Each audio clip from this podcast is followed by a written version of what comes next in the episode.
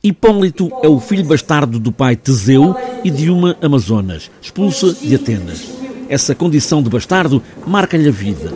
Nesta segunda encenação, Cláudio da Silva, que é Hipólito, olhou mais para esta maneira de ser, da falta da mãe e de um amor incondicional ao pai. Sim, porque se formos a ver, não é? Hipólito é bastardo, é sem mãe, a madrasta dele é ao mesmo tempo quem se apaixona por ele, quem o mata, quem.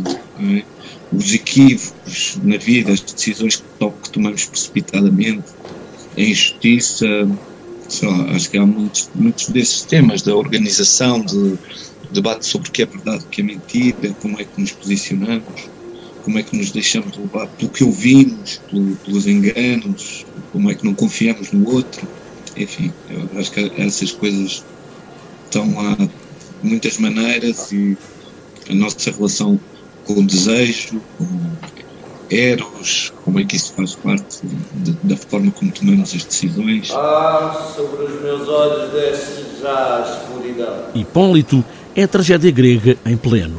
Hipólito, filho de Teseu, ama a deusa da caça, Artemis.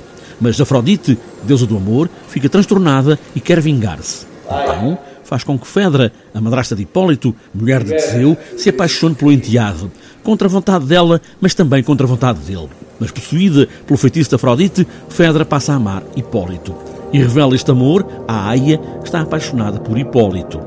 Fedra, rejeitada pelo enteado, suicida-se, mas deixa uma carta ao pai, onde se lê que Fedra acusa Hipólito de a ter violado. Furioso, Teseu expulsa o filho, condenando-o ao exílio. Hipólito, na viagem de saída de Atenas, morre num acidente com a carruagem.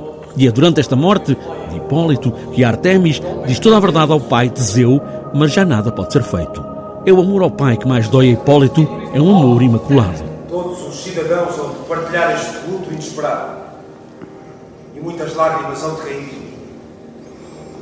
Quando os grandes são postos à prova, a história do seu sofrimento espalha-se. Eu, neste momento, penso de outra maneira em relação. Olho o Hipólito de outra maneira do que eu olhava quando estreámos. Quer dizer, outra perspectiva. Acho que tornou-se mais importante, mais presente esse facto de, de ele ser bastardo, não ter a mãe. Penso que esse discurso em relação às mulheres também está muito, muito marcado por, por esse ressentimento. E vejo mais como chegar ao fim e perdoar este pai que era tudo para o Hipólito. Portanto, agora o caminho é entre a inocência e a alegria de prestar homenagem a uma deusa que verdadeiramente amamos, ou um mundo que verdadeiramente amamos e que descredibilizamos outro, muitas vezes por ausências e por falhas que temos na nossa, na nossa personalidade, neste caso o Hipólito não ter mãe e por isso desprezar o amor e o casamento. Eurípides foi o último dos três grandes autores trágicos da Atenas, na verdadeira tragédia grega, com este Hipólito. Com todos os momentos da humanidade, ainda hoje, como se o mundo, para os humanos, nunca tenha de facto verdadeiramente mudado.